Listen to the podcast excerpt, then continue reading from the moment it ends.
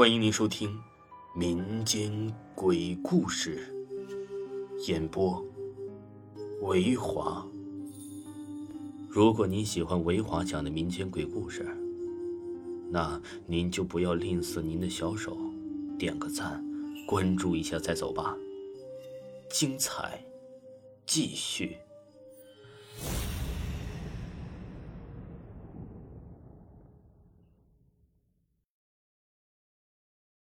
百善孝为先，本故事纯属虚构。今天给大家说我小的时候亲眼所见的事情。事情发生在我小时候待的乡下，那个时候我还小，爸妈外出打工，所以我便跟着乡下的爷爷奶奶住了好几年。每天爷爷奶奶上山去做农活，基本上都是早出晚归的，担心我在家里没人照顾。所以便把我也带到了田间地头，我就这样疯玩，算是度过了一个快乐的童年时光。事情发生在一天傍晚，我和爷爷奶奶从田里回家的路上。爷爷家的稻田离家还是挺远的，要翻过一座挺高的山，再走上一段路才能到家。山下是一条小溪，这条小溪流则孕育着整个村子里的人们。那天。我跟着爷爷他们刚走到半山腰，便听见山顶上有人在大声呼叫：“快呀，快呀！怎么回事？拦住他！”我跟爷爷奶奶都还没有反应过来，便看到了不可思议的一幕了。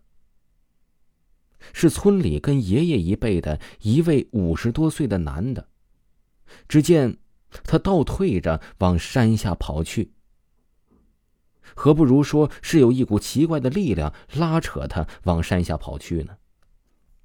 我当时年纪还小，除了一点害怕，并没有什么。但是爷爷奶奶不一样了。奶奶小声对爷爷说：“要不要去看看呀？”爷爷也感觉了，是下定了决心，点了点头。有爷爷的带头，村里很多老人也跟着赶去了。我不敢一个人待着，所以也跟了上去。在小溪边，我们一群人再次看到了不可思议的一幕了。只见那个男的的头埋在了水里，四肢还在不断挣扎，就像有人把他的头给按在了水里，想要溺死他一样。当他挣扎，好不容易又有喘息的机会，立马又被再次摁到了水里。过了几分钟，他终于不再动了，身体也在顺着河流慢慢的顺流下去。爷爷是村子里唯一的主治医生，他经常给别人走夜路，给别人治病，什么样的事情他都见过，胆子大一些。只见爷爷一下子跳进水里，将那男的一把拽出水面，没有受到什么阻挡。其他的见状也跟着跳进水里，忙活起来。众人手忙脚乱的将他拖到岸边之后，爷爷边开始抢救，最终人还是救活了，但是众人的脸上都没有了开心的表情。回到家里，在爷爷奶奶的交谈之中，他才大概的听懂了为什么那个男人会遇到了今天的这种事情。原来，那个男的他的老妈就没有一天过过好日子。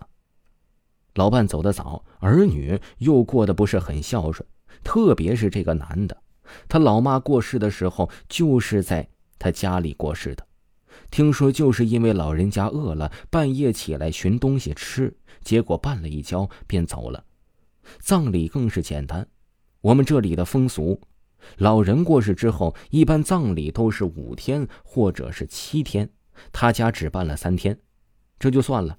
就连老人过世之后都没有得到一个安息之地，一块像样的墓地都没有。